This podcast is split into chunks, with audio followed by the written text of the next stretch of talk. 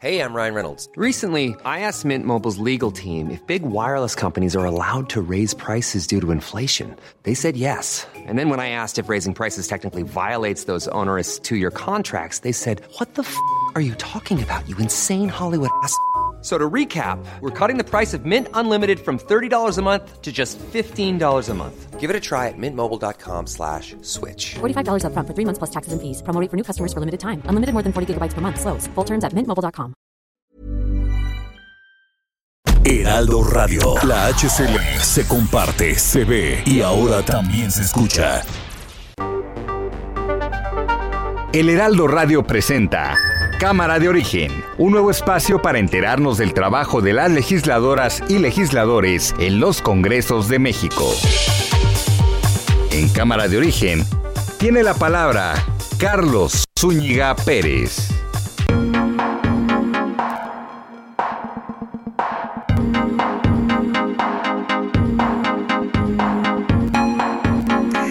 Buenas tardes. Gracias eh, por acompañarnos a esta nueva emisión de Cámara de Origen. Les saluda Carlos Zúñiga Pérez. Bienvenidas y bienvenidos en la siguiente hora. Vamos a estar actualizando la información que vaya eh, mucha este lunes 21 de febrero del año 2022. Más las entrevistas que tendremos en torno al quehacer legislativo. Recibimos una noticia que está trascendiendo también respecto a una legisladora por el estado de Durango, una legisladora federal quien eh, falleció y la fiscalía nos está pidiendo tiempo para dar más eh, datos, pero mm, todo indica que se trataría de un suicidio que ocurrió durante el fin de semana. Además del cúmulo de datos que se están dando a conocer en torno a eh, los informes de la Auditoría Superior de la Federación, informes entregados al Congreso. Borro pronto y como lo hacemos todos los días, escuchemos cómo va la información a esta hora del día.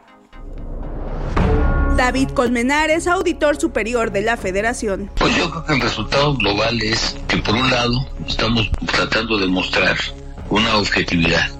Yo creo que es un resultado bueno. Se va a dar respuesta. Y faltaría a todo. tratar más en el combate a la corrupción o a que lo atribuya. No hay problema eh, para los conservadores. Pañuelito blanco. No hay corrupción. Ya no es el tiempo de los gobiernos pasados. En este gobierno no hay ladrones, para que quede claro.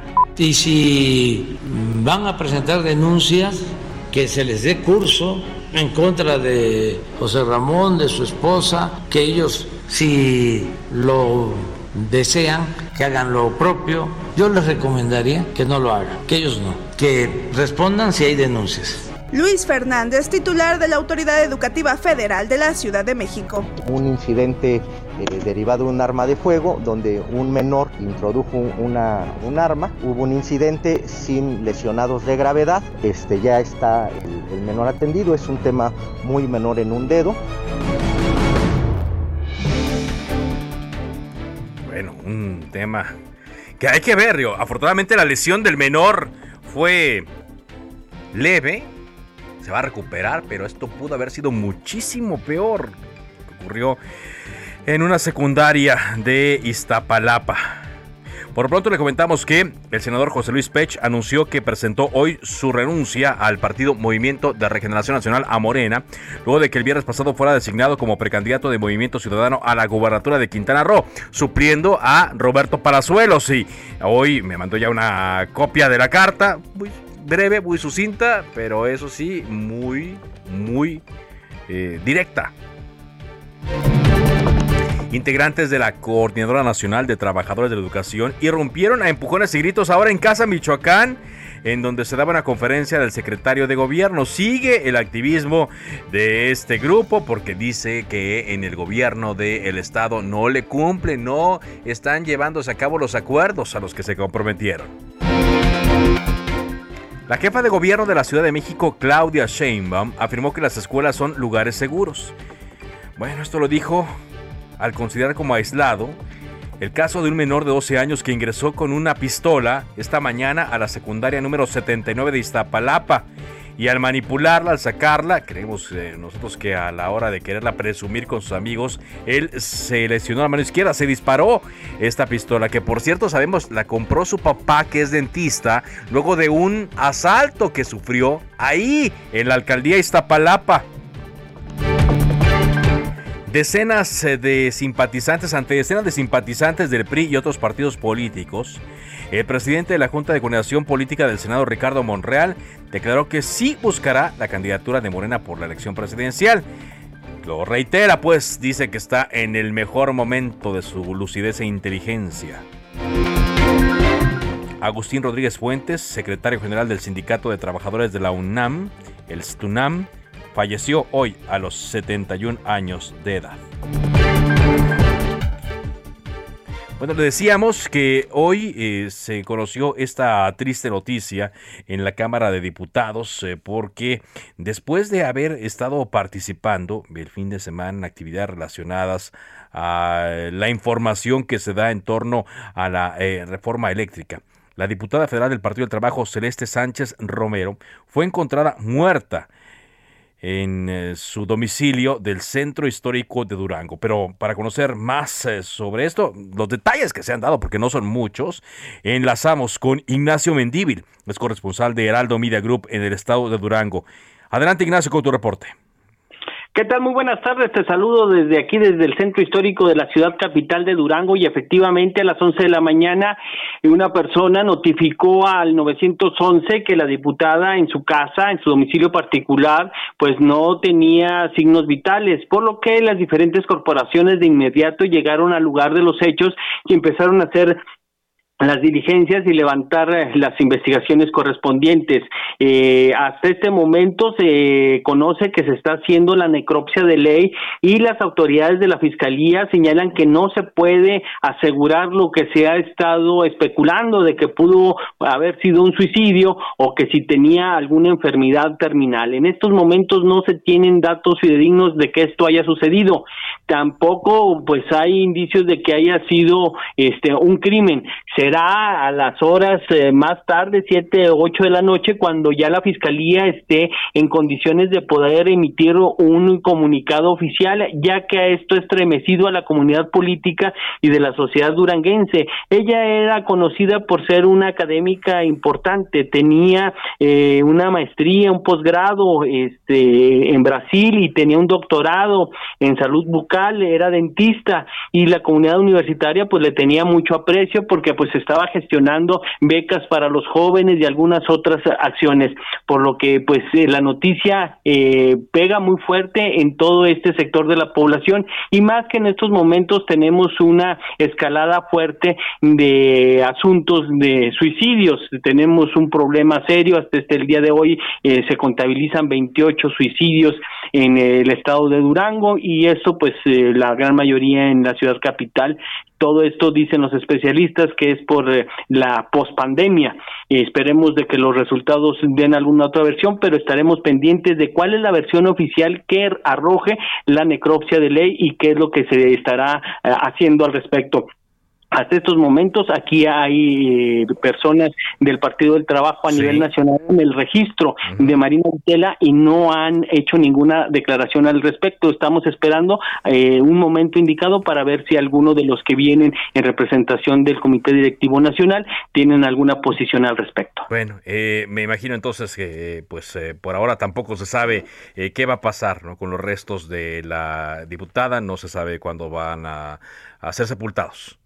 No, porque no se, hasta que termine la necropsia de ley, ya los familiares podrán este, notificar eh, dónde van a hacer eh, la velación y luego las honras y el proceso de, entierro. Muy bien, pues estamos atentos. Si hay alguna eh, novedad de aquí a las 5 de la tarde, Ignacio, nos reportamos contigo. Muchas gracias. Buenas tardes. Es el reportero Ignacio Mendívil, corresponsal de Heraldo Media Group en Durango. Descanse en paz eh, la diputada Celeste Sánchez Romero. Ha habido un cúmulo de eh, información que están dando a conocer, particularmente eh, los diputados.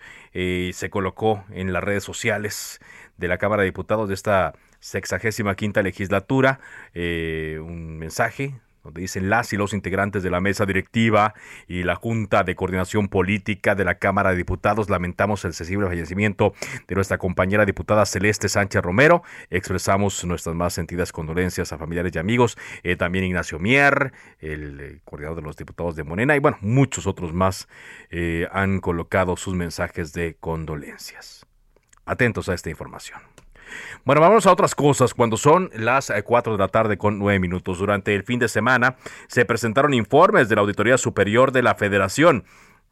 Depende de cuál el ángulo quiera usted ver, pero la auditoría ha detectado eh, muchas anomalías. Eh, eh, por ejemplo, el Heraldo de México habla de 2.673 millones de pesos en el manejo de la pandemia.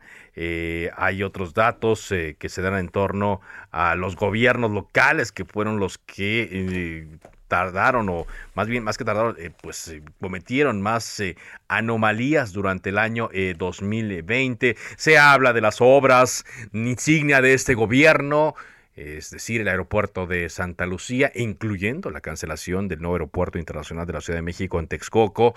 se habla también de Dos Bocas, se habla del Tren Maya y está con nosotros el diputado del PRI, Irán Hernández, integrante de la Comisión de Vigilancia de la Auditoría Superior de la Federación. ¿Qué tal, diputado? ¿Cómo le va? Hola, Carlos.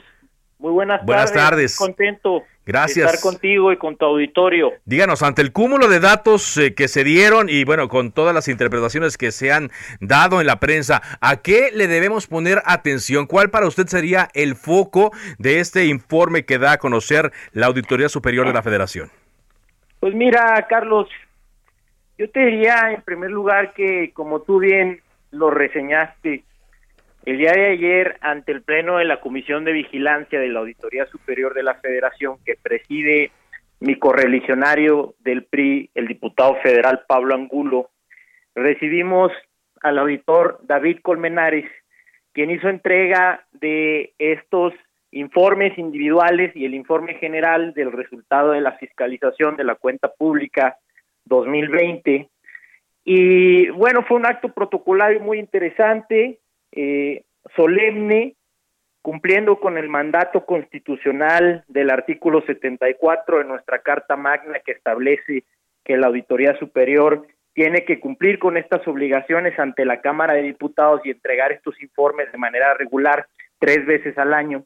Y en ese, en ese sentido yo te adelanto que van a comenzar sesiones muy intensas de trabajo en la Comisión de Vigilancia en donde habremos de analizar con los auditores de la propia Auditoría Superior de la Federación uno a uno los informes para desmenuzarlos y que si es el caso pues se puedan eh, se puedan derivar acciones ya eh, más serias para resarcir los daños al patrimonio público. Yo creo que hay que poner atención, hay que poner atención a las anomalías, por supuesto, que se señalan a nivel federal, de las que tú ya hablaste, la prensa ya está hablando de, algunas de ellas. Sí. Pero también hay que poner atención, Carlos, a las anomalías que se señalan en lo local. Yo te diría, por ejemplo, que yo soy diputado federal, gracias a Dios, orgulloso representante del estado de Chihuahua, y es importante, por ejemplo, ver los dos mil millones de pesos de observaciones que tiene Javier Corral en el ejercicio del 2020, cuando fue gobernador en Chihuahua. Entonces, pues es importante que Javier Corral explique a todo el país por qué es que tiene dos mil millones de pesos de observaciones cuando se decía un gobernador muy honesto y que no era corrupto. Entonces, ese tipo de observaciones a nivel local es el que en, el que también tenemos que poner principal atención porque no podemos permitir que nadie resulte impune quien desvió, quien hizo mal uso de los recursos públicos. para que le quede claro muy, muy eh, a nuestro auditorio muy claro, diputado, estoy platicando con Irán Hernández, diputado del PRI, integrante de la Comisión de Vigilancia de la Auditoría. Este es un primer eh, avance que da. Entiendo yo que las eh, instancias, los entes, los órganos mencionados tienen todavía un periodo de tiempo para poder hacer respuesta o dar respuesta a las observaciones que hace la Auditoría Superior de la Federación. Sí, es correcto. Mira, vamos muy, eh, muy temprano en el desarrollo de todos estos acontecimientos. Lo que bien dices tú, pero además eh, ayer apenas fue la recepción de los Sí, informes exacto. Por parte de los diputados que formamos parte de la Comisión de Vigilancia. Y bueno, eh, nosotros como diputadas y diputados federales tenemos que comenzar el análisis, la revisión, el desglose, el detalle de estos informes. Ya se han filtrado muchas cosas a la prensa Sí. nacional y local de muchas observaciones, pero los diputados como tal apenas ayer recibimos los informes y es nuestro trabajo apenas comenzar a, a desmenuzarlos a detalle Ajá. y empezar en su caso a derivar acciones. Ya Claro. se filtró a la prensa, por ejemplo, los dos mil millones que yo te digo de Javier Corral. Sí. Bueno, los diputados habremos de analizar en dónde fue, en qué secretarías, en qué ejercicios, en qué presupuesto, y entonces ver si tomamos la decisión, por ejemplo, en su caso, de citar a comparecer a funcionarios. Muy bien, perfecto. Ahora, diputado, aún así, eh, un- uno escuchando el discurso que se da un día sí y otro también en la conferencia de prensa mañanera, pues diría, no deberían ocurrir ese tipo de cosas, es decir, el dinero se debería estar gastando de una manera correcta, se debería estar justificando, se deberían estar llevando a cabo los procedimientos que las normas indican para este tipo de gastos. A su juicio, entonces, ¿ante qué estamos? Pues mira, lamentablemente este, hay mucha opacidad en el manejo de los recursos públicos. Hay una dificultad también para acceder a la información pública. Eh, nos tenemos que hacer un país que gradualmente se vuelva un, país de, de una cultura muy fuerte de transparencia y rendición de cuentas. Yo en los próximos días o semanas eh, espero que en el muy corto plazo esté presentando una iniciativa precisamente relativa a la fiscalización del gasto público en los tres niveles de gobierno, porque tenemos que darle herramientas, Carlos, a los ciudadanos. No solo incrementar la conciencia de cuál es el manejo de los recursos públicos entre la, entre la ciudadanía, porque si no hay conciencia, pues no va a haber presión y por eso es que resultan miles y miles de observaciones, no solo en gobiernos federales, sino también locales. Pero además tenemos que dotar a la ciudadanía de herramientas jurídicas con las que la ciudadanía pueda ejercer presión sobre sus autoridades de los tres niveles de gobierno en relación al uso de los recursos que al final de cuentas, Carlos, son los recursos de las y los mexicanos. Sí. Definitivamente. Bueno, pues esto lleva su tiempo, entonces eh, ustedes están recibiendo la, la información y bueno, antes eh, de tener una opinión contundente y de tomar las decisiones que correspondan, más o menos cuánto tiempo nos dijo que se lleva, diputado, esto? Pues yo creo que nos va a tomar eh, algunas semanas analizar esto en, en, en varias sesiones de la Comisión de Vigilancia. Yo estaré muy feliz de darle seguimiento contigo, puntual, semanal.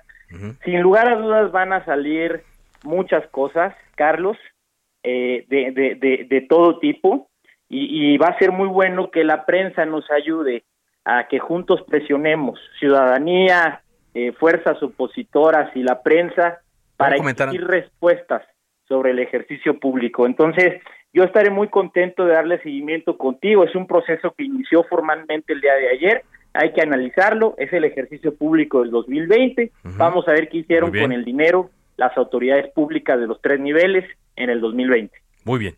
Muchas gracias. Gracias eh, por Te agradezco este... la entrevista, Carlos, a ti y la oportunidad de poderme dirigir a tu auditorio. Que Dios Muy los bendiga. Muchas gracias. Bueno, eh, es el diputado eh, Irán Hernández del PRI, integrante de la Comisión de Vigilancia de la Auditoría Superior de la Federación. Oiga, pues hoy se dio un movimiento en la Cámara de Diputados. Estoy viendo el tuit de Juan Ignacio eh, Zavala, quien es secretario general de el partido Movimiento Ciudadano. Y estoy hablando de Juan Ignacio Zavala G, el hijo de Juan Ignacio Zavala, quien usted escucha aquí en los micrófonos del Heraldo. Bueno, pues dice este tuit, bienvenida Rocío Banquels, Banquel diputada. Estamos felices y orgullosos de que te hayas sumado a la mejor alternativa política del país. Y es que sí, en una conferencia de prensa hoy, en la que estuvo eh, Dante Delgado, el líder del Partido Movimiento Ciudadano, también estuvo eh, Raúl Álvarez Bainés, que es el... eh, em, el coordinador del partido, Javier Álvarez Maínez, correjo, Javier Álvarez Maínez, el coordinador del partido Movimiento Ciudadano, y otros integrantes de la dirigencia del Partido Movimiento Ciudadano se presentó a Rocío Banquels, cantante, artista, como diputada de esta bancada.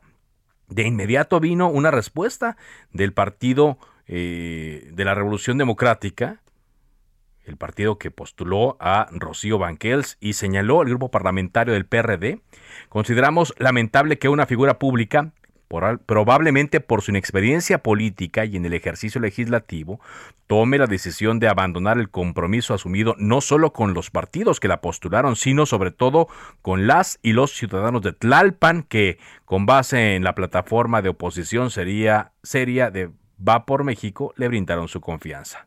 Merece la pena recordar que la elección del pasado 6 de junio de 2021 en el distrito 14 de Tlalpan, la coalición Va por México obtuvo un triunfo contundente con casi el 40% de los sufragios, en tanto Movimiento Ciudadano solo alcanzó el 7.6%.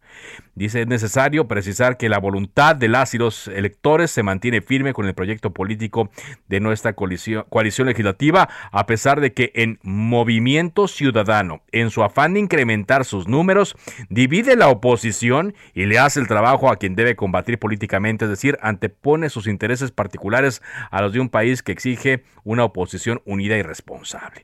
Entonces, este movimiento de Rocío Banquels a eh, Movimiento Ciudadano, pues genera esta reacción. Por cierto, la diputada eh, pone este comunicado de prensa del PRD que le estaba leyendo en su cuenta de Twitter y dice, por este tipo de violencia y descalificación hacia mi persona como mujer y legisladora, decidí no tolerarla y me incorporé al partido Movimiento Ciudadano, donde me han demostrado que el respeto sí existe en la política, no la violencia política. Vamos a buscarla, a ver eh, qué otros eh, factores vio Rocío Banquels antes de decidir dejar al Partido de la Revolución Democrática. Por lo pronto, eh, vámonos contigo, Carlos Navarrete. Información de la violencia en Acapulco. Te escuchamos. Buenas tardes. Efectivamente, comentarte que esta madrugada se registró un motín dentro del reclusorio de las Cruces en el municipio de Acapulco, donde un grupo de reos intentó evitar el traslado de 25 mujeres y 36 hombres a diferentes penales del país. Eh, tras el amotinamiento, agentes de la Guardia Nacional y de la Policía del Estado ingresaron a la cárcel con equipo antimotines, operativo que fue coordinado por el titular de la Secretaría de Seguridad Pública, Evelio Méndez Gómez. De acuerdo con un comunicado de la dependencia, 20 elementos de seguridad entre policías y agentes de la Guardia Nacional resultaron lesionados durante este hecho. La versión establece que a la 1.10 de la madrugada aproximadamente 50 reclusos se organizaron y alteraron el orden cuando se realizaba el proceso de traslado de otros reos a penales federales del país. Al lugar también llegaron agentes de la Secretaría de la Marina, del Ejército y de la Policía Municipal para reforzar la seguridad en el penal dentro y fuera de sus instalaciones. En declaraciones, esposas de algunos reos que fueron trasladados denunciaron que fueron golpeadas por custodios y sacadas desnudas del área conyugal en donde se encontraban cuando inició el operativo. El gobierno del estado informó que la situación ya ha sido controlada y no se reportan personas fallecidas. Sin embargo, se confirmó que al menos ocho policías fueron retenidos dentro del penal, pero ya fueron liberados. Informes extraoficiales refieren que durante el motín los reos lograron tomar el control de algunas áreas del centro penitenciario y se enfrentaron con los elementos de seguridad que ingresaron para controlar la situación. Y aunque hasta este momento no está confirmado por ninguna autoridad, trascendió que hay al menos cinco reos lesionados, incluso hay varios videos circulando en redes sociales donde se observa a uno de ellos con una fuerte herida en la mejilla, se le desprendió un pedazo de la, mejilla y acusan que hubo detonaciones de arma de fuego, pero reiterar hasta este momento, ni el gobierno del Estado ni el gobierno municipal han emitido una postura al respecto. Hasta aquí mi reporte. Buenas tardes. Gracias, muchas gracias, eh, Carlos Navarrete, por esta información. Y bueno, eh, estamos monitoreando también todo lo que ocurre a nivel internacional y sus repercusiones aquí en México. Por lo pronto, hoy hubo un largo mensaje de Vladimir Putin, el presidente de Rusia, y en medio de esto, pues eh, lo más sobresaliente es que reconoció Rusia este lunes la independencia de los territorios separatistas, de dos, dos son dos territorios eh, separatistas que tienen una inclinación hacia Rusia. Estos eh, territorios están ubicados al este de Ucrania y anunció la firma de acuerdos de amistad y ayuda mutua. Y lo reconoció ya como repúblicas, República Popular de Donetsk y República Popular de Lugansk.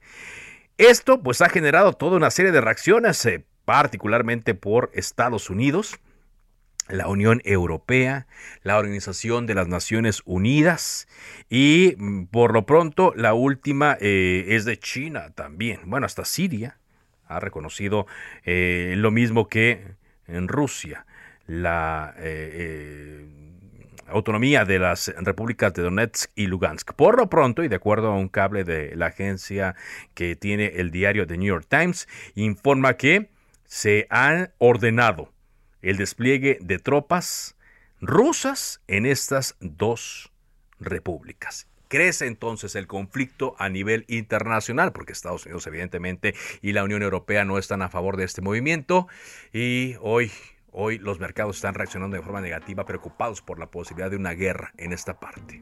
Vamos a una pausa, regresamos con más a Cámara de Origen.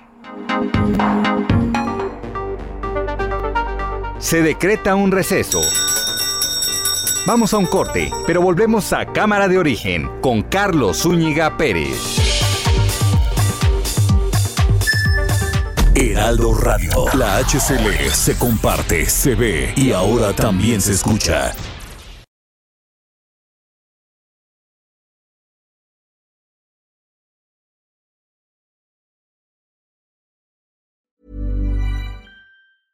I'm Sandra, and I'm just the professional your small business was looking for. But you didn't hire me because you didn't use LinkedIn jobs. LinkedIn has professionals you can't find anywhere else, including those who aren't actively looking for a new job but might be open to the perfect role, like me. In a given month, over 70% of LinkedIn users don't visit other leading job sites. So if you're not looking on LinkedIn, you'll miss out on great candidates like Sandra. Start hiring professionals like a professional. Post your free job on linkedin.com/people today. Heraldo Radio, la HCL se comparte, se ve y ahora también se escucha. Se reanuda la sesión. Volvemos a Cámara de Origen con Carlos Zúñiga Pérez.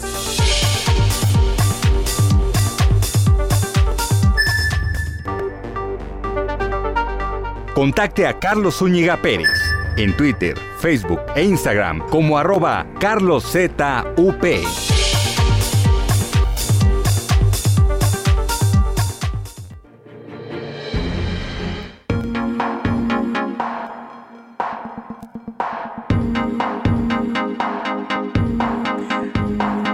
Avanzamos con la información cuando son las 4 eh, de la tarde con 30 minutos tiempo del centro de México. Estamos en Cámara de Origen a través de el Heraldo Radio. Hoy durante la conferencia de prensa mañanera, la secretaria de Seguridad y Protección Ciudadana, Rosa Isela Rodríguez, informó que los delitos del fuero federal se redujeron en 41.37% desde el inicio de la actual administración dio a conocer su informe mensual de seguridad.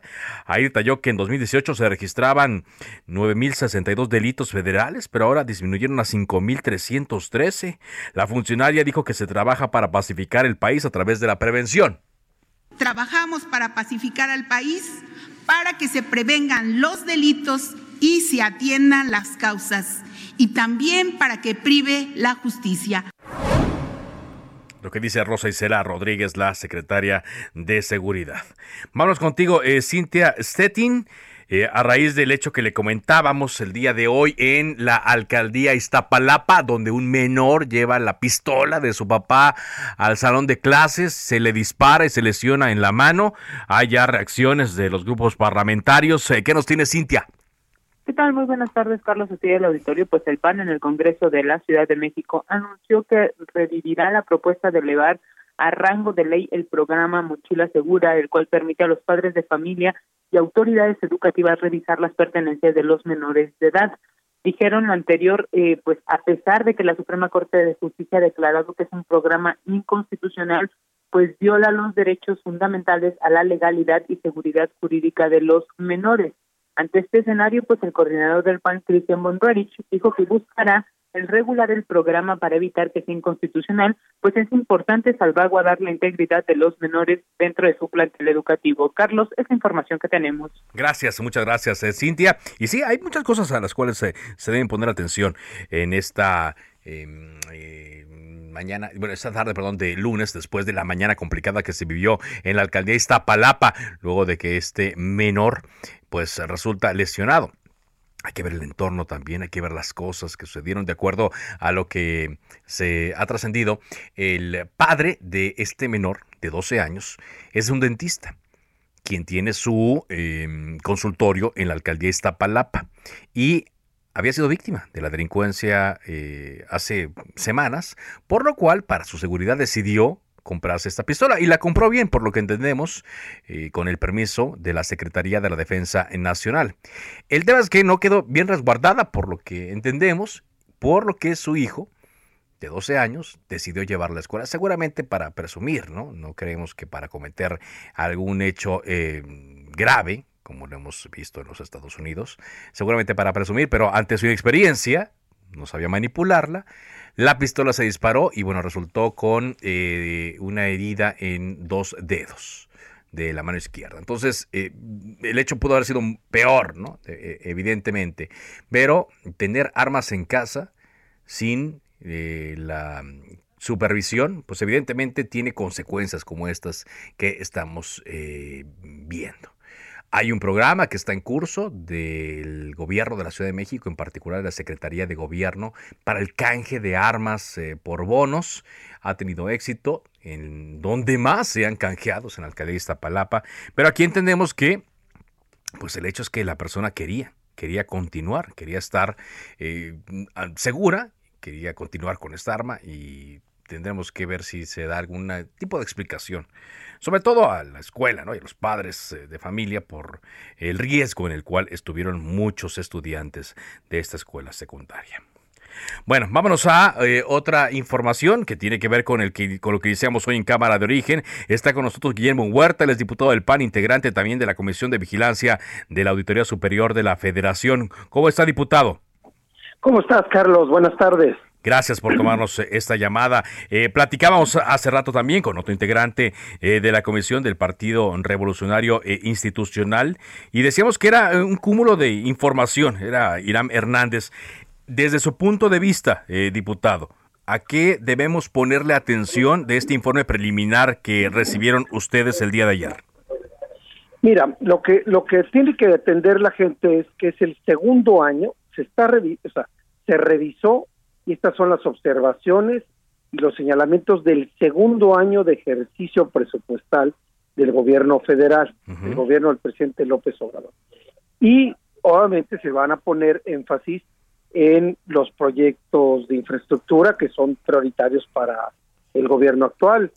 obviamente el, aeropuerto Felipe Ángeles, el de Santa Lucía, eh, la refinería Dos Bocas el, y los trenes, el tren Maya y el, transísmico, pues son, son tres o son varios proyectos que donde le han puesto énfasis este gobierno para ejercer sus recursos, al igual que los programas sociales y sobre todo esta empresa paraestatal que consolidó tanto Diconsa como Liconsa, la de Abasto Popular, la de los abarrotes, la de la leche, ¿no? Segalmex que le llaman, ¿no? Seguridad Alimentaria Mexicana la, la pusieron como Segalmex eh, y ahora hemos visto que hay una serie de irregularidades este, inmensas.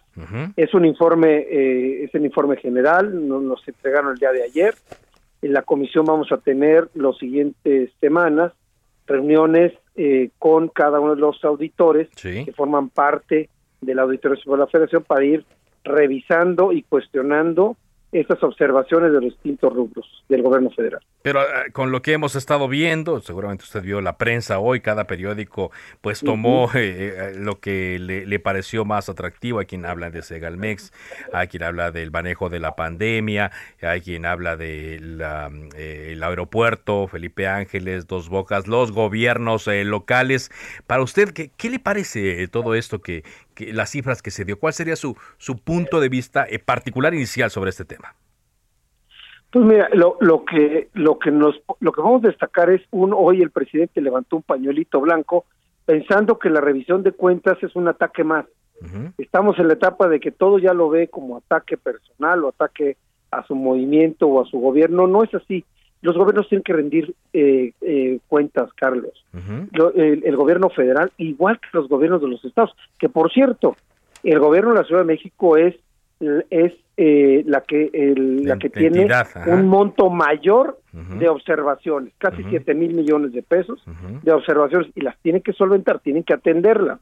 Eso no quiere decir, habría que revisar de estas primeras observaciones que derivan en un gasto de recursos, sean 16 mil millones de pesos para Dos Bocas, 25 mil millones de pesos para, para el aeropuerto, o 7 mil millones de pesos para Segalmex, como en algunos lo, lo, han mencionado, se tienen que revisar y se tiene que decir si hubo un quebranto patrimonial, si hubo asignación directa o a qué contrato o qué, a qué empresas le asignaron y cómo se los asignaron. Son distintos rubros en sus distintas etapas que se debe de revisar el sector público, pero eso es normal.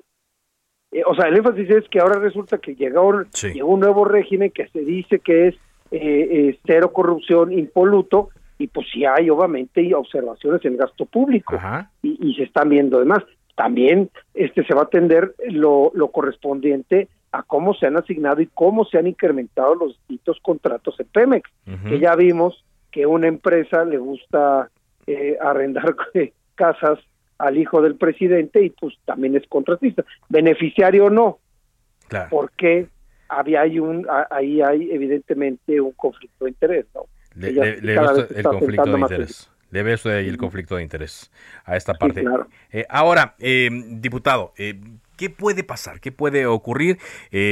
toda vez que, bueno, todavía se, me imagino yo, se siguen revisando cosas de años anteriores y pasa el, el tiempo pasa eh, también este tema de la percepción de, corrupción por parte de la ciudadanía, pero no vemos que haya como una acción directa contra las personas que hayan desviado recursos ni de la actual ni de la anterior administración.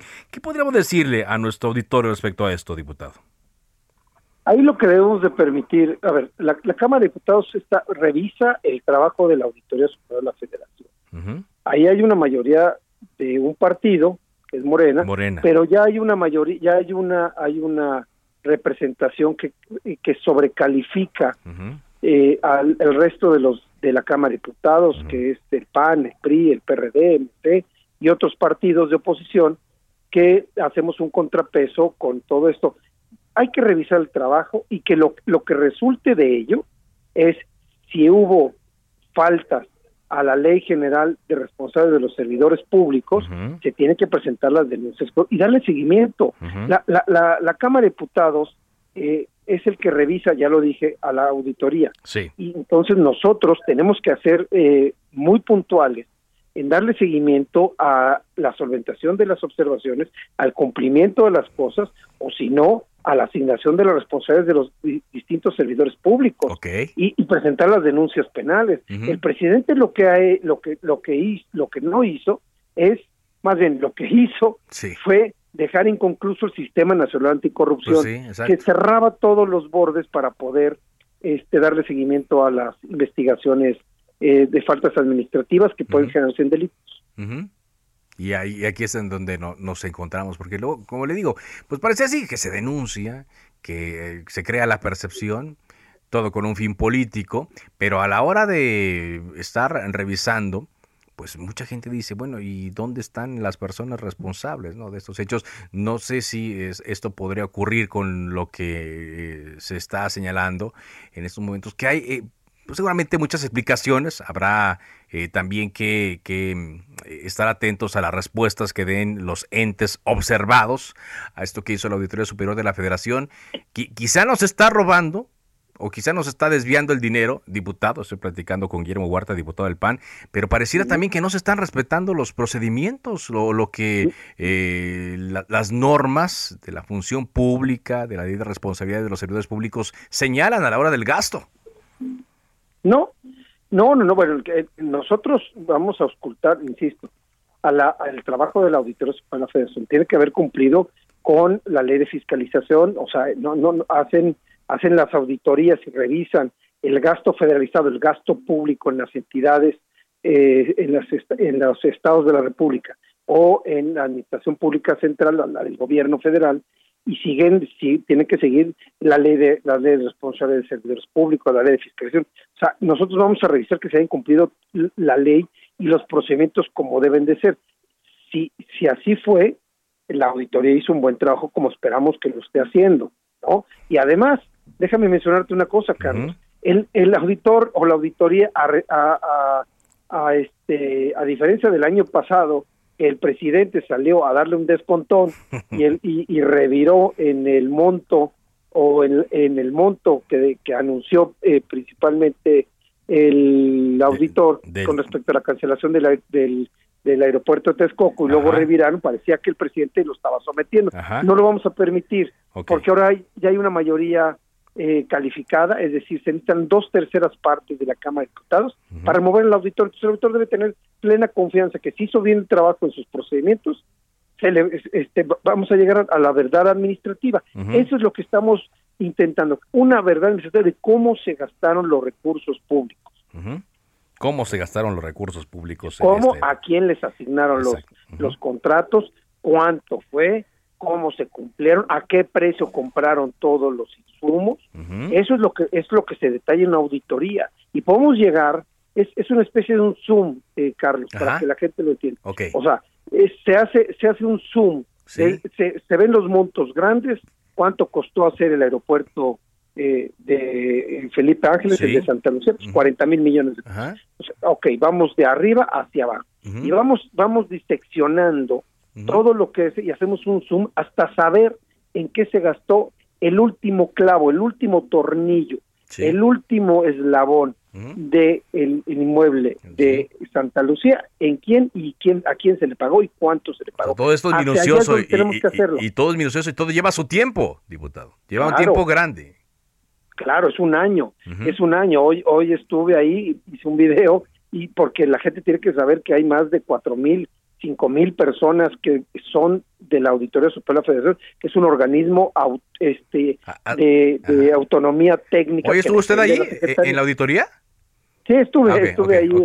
Ayer, ayer nos, ayer nos entregaron la más, Cámara de Diputados. Más de cuatro mil personas trabajan más revisando de todo personas revisando todo el gasto público eh, a lo largo de un año de las eh, de los estados y del gobierno federal. Muy grande, ¿no? Incluso también del poder legislativo y del poder judicial, se revisa todo, porque la gente dice, oye, ¿en qué estoy, eh, por qué pago impuestos? ¿Por qué pago mi IVA? Vámonos, vamos al principio de esto. Yo pago mis impuestos, pago IVA en mis alimentos, pago mi IVA este en ciertos productos, pago el ICR y todo eso es una bolsa nacional que se distribuye para el ejercicio y ahora viene la, la segunda vuelta, que es en qué se gastaron esos recursos en qué se gastaron esos recursos. Oiga, pues es mucha gente, ¿no? De todas maneras, mucha gente. Digo, evidentemente hay que tomar el trabajo en cuenta, pero yo no sé si a nivel mundial haya otro organismo eh, que, y entendemos, ¿no? Todo lo que tienen que revisar, ¿no? Porque son eh, a nivel federal, a nivel municipal, a nivel estatal, eh, pero organismos tan, tan grandes que tengan que andar supervisando que todo se gaste bien, hombre. Claro. Ahora lo que yo recomiendo ahí es que la gente busque su diputado, nos busquen a cada uno de nosotros. Es decir, a ver, tú estás ahí, tú, tú, tú puedes supervisar, yo quiero saber en qué se gastó, si llegó recurso federal a mi municipio en Puebla, a, a, mi municipio mi alcaldía en, en Miguel Hidalgo, en la Ciudad de México, o en Hermosillo, Sonora, ¿en qué se gastó? Si hubo un recurso federal, claro. porque hay distintos niveles de, recursos, ahí tienen que saber y sobre todo yo yo creo que tenemos que permitir el presidente tiene tiene que aguantar vara así lo digo. Tiene que aguantar vara porque si está administrando recursos públicos por más eh, eh, impoluto que se sienta él él gasta recursos y sus distintas dependencias lo hacen. Tiene que revisarse y tiene que aceptar que si hubo malos manejos de, la, de, de los recursos porque este no se asignaron bien o se compraron caros, que también es otra. No necesariamente que se roben el dinero. Claro. Puede haberlo comprado caro, puede haber mal ah, manejo de los recursos. Oye, ¿por qué compraste la varilla de, de, de, acero en el, en el Santa Lucía a 50 pesos cuando vale 20 en la ferretería de mi casa? Bueno, mira, lo compramos de a 50 por eso. Eso es lo que la gente tiene que entender. Es, es, una revisión de gasto, como cuando uno llega a su casa y dice, oye, este, o uno gasta, oye, ¿en qué gastaste tanto? Claro, ¿no? Y compraste menos, ¿no? Compraste menos. O, sea, compraste mal o te robaron. Oye, ¿quién te robó? Será, interesante entonces. Pues le agradecemos mucho y sobre todo hay que irnos sensibilizando y, sobre todo conocer más de este trabajo, qué significa. No significa de primera mano que el dinero se haya desviado, como usted lo dice, sino que se hizo mal uso, que se compró, etcétera. No se trata de dinero que fue a dar a la bolsa directamente de alguien, sino puede haber otros factores. Es mucho, mucho. Y ojalá y pronto pues eh, podamos conocer más de estos eh, trabajos y de las revisiones y de la respuesta que darán los organismos a estas observaciones que hace la auditoría Superior de la Federación. Diputado, gracias por tomaros esta llamada. Apenas empieza esto, Carlos. Apenas gracias empieza. por todo. Muchas gracias es el diputado Guillermo Huerta del Partido Acción Nacional, integrante de la Comisión de Vigilancia de la Auditoría eh, Superior de la Federación. Y decimos, hoy los periódicos están llenos de, estas noticias. El presidente nos dice que lo, minimiza y eh, en este caso los legisladores dicen, pues apenas va empezando, vamos a ver qué de todo esto que señala la auditoría tiene eh, fundamento y qué se puede explicar con base en lo que eh, las propias instancias observadas mm, regresen que regresen eh, con las eh, anotaciones referente a esto. Por cierto, falta, oye, ya falta un mes exactamente para que se inaugure el Aeropuerto Internacional Felipe Ángeles. El 21 de marzo de 2022 es la fecha en la cual el presidente Andrés Manuel López Obrador comprometió a los integrantes del ejército a entregarle la obra. La obra sí iba avanzada, de acuerdo al último reporte a inicios de febrero, iba un 88% de avance como le digo, yo tuve la oportunidad yo de acudir a este aeropuerto, va a tener buenas instalaciones, está hecho con buenos materiales, el ejército eh, se ha empeñado en entregar una buena obra están ya en los detalles y de acuerdo a lo que expertos nos han dicho, pues tendrá un buen servicio, por ejemplo, de distribución y entrega de maletas, de eh, suministro de combustible a las aeronaves. Esto podrá hacer que los vuelos sean eh, mucho más rápidos, es decir, tendrá ventajas. ¿Cuál es la desventaja? pues lo lejos que queda de la Ciudad de México. Y esto es donde se han atrasado más, ¿eh? quizás donde se debió haber puesto atención, pero no. Las obras referentes a la ampliación de carreteras, por ejemplo, la México-Pachuca, ahí la lleva, pero ya para entrar directamente a Zumpango van atrasados. El circuito exterior mexiquente va atrasado, lo de la autopista Tonelitla va atrasado. Por lo tanto, pues llegar al aeropuerto va a tomar su tiempo, ¿eh? cuando menos durante los primeros días de su, de su inauguración. Ya hay vuelos a la venta de Volaris, de Viva Aerobús, de Aeroméxico, pero ellos se vuelan a partir de abril desde esta eh, terminal pero quienes ya hayan comprado boletos para mm, volar de Santa Lucía, por ejemplo, por Volaris a Cancún y Tijuana o Viva Aerobús a Guadalajara y Monterrey, tendrán que tomar su tiempo para poder llegar a esta terminal. Vamos a ir aquí con la cuenta regresiva, por lo pronto falta un mes exacto para que se inaugure esta terminal aérea. Daniela García, desde Nuevo León, ¿qué nos tienes? ¿Qué tal, Carlos? Muy buenas tardes. El día de hoy con lamentables noticias desde Monterrey, Nuevo León, ya que se encontraron siete cuerpos con huellas de violencia y tortura. Cinco de estos fueron localizados esta mañana en una brecha en la carretera Monclova, en el municipio del Carmen, en Nuevo León. Los elementos policíacos del Estado se movilizaron el kilómetro 10 de dicha carretera tras el reporte de ciudadanos que transitaban por la vía y pudieron ver los cuerpos. Se confirmaron dos cuerpos de manera inicial, uno sin cabeza y el otro maniatado con un uniforme que parecía pertenecer a una empresa de seguridad privada. Al arribar al lugar, los elementos se percataron de que había otros tres cuerpos en un terreno baldío a un costado del reporte original, a unos 50 metros de los primeros dos cuerpos reportados que te comentaba hace unos momentos. Eh, al, al, acudir los elementos de la Agencia Estatal de Investigaciones y Servicios Periciales para realizar las investigaciones correspondientes, se, pues se cree que las personas fueron asesinadas en otro sitio y fueron trasladados a ese lugar para deshacerse de los cuerpos. Esta misma mañana, Carlos, pues encontraron otros dos cuerpos también a un de una vía, pero es en el municipio de García, Nuevo León. Fueron vecinos de la zona quienes dieron aviso a las autoridades que había dos personas tiradas en medio de una calle en la colonia Portal de la Sierra. Ahora, en ninguno de los dos casos, de los cinco cuerpos encontrados en el Carmen y estos últimos dos en García, se ha identificado a las víctimas y se mantienen en este momento las investigaciones para determinar qué fue lo que sucedió. Es pues la información lamentable que tengo esta tarde, Carlos. Bien, muchas gracias Daniela por este reporte y se suma a otros hechos de violencia ¿no? que han estado ocurriendo en otros estados. Digo, eh, Nuevo León también tuvo cambio de gobierno en octubre llegó Samuel García del Partido Movimiento Ciudadano y es parte de este fenómeno que le hemos dicho. Cuando hay cambios eh, de administración estatal, algo sucede, como si se rompieran acuerdos, que la violencia eh, se desencadena. Caso, por ejemplo, lo que estamos viendo en Acapulco, donde el fin de semana integrantes de la delincuencia organizada, todavía no se identifica eh, quiénes, quemaron el mercado campesino. Esto ocurrió durante la noche y se veía en las fotografías impresionantes de cómo la bahía de Acapulco tenía un incendio de grandes proporciones. Y esto ocurría cuando pues está por iniciarse el abierto de tenis, ¿no? cuando hay muchos visitantes en este puerto. Está la situación en Zacatecas, también, donde le hemos estado reportando hechos. La joven Valeria, integrante de este grupo de muchachos que salieron a divertirse el fin de semana antepasado, pues fue encontrada el viernes, fue sepultada durante este fin de semana. Está la situación en Michoacán, que sigue siendo tensa, sobre todo por la beligerancia del cártel Jalisco eh, Nueva Generación. Están los hechos de Sonora, con lo ocurrido en Caborca. Se ponen ojos también sobre Baja California, eh, sobre eh, Sinaloa. Y pues por eso también llama la atención la información que dio la secretaria de seguridad esta mañana. Es decir, está ahí, evidentemente, el hecho de los números, pero la percepción sigue siendo otra.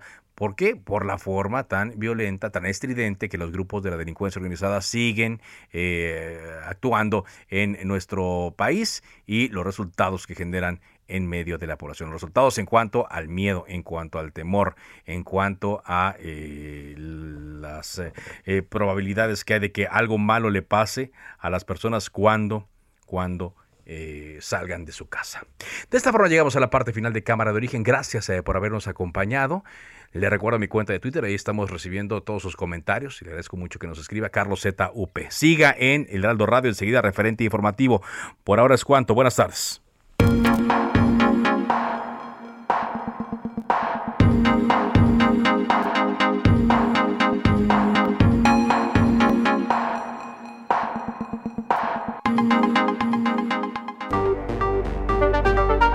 Se cita para el próximo programa.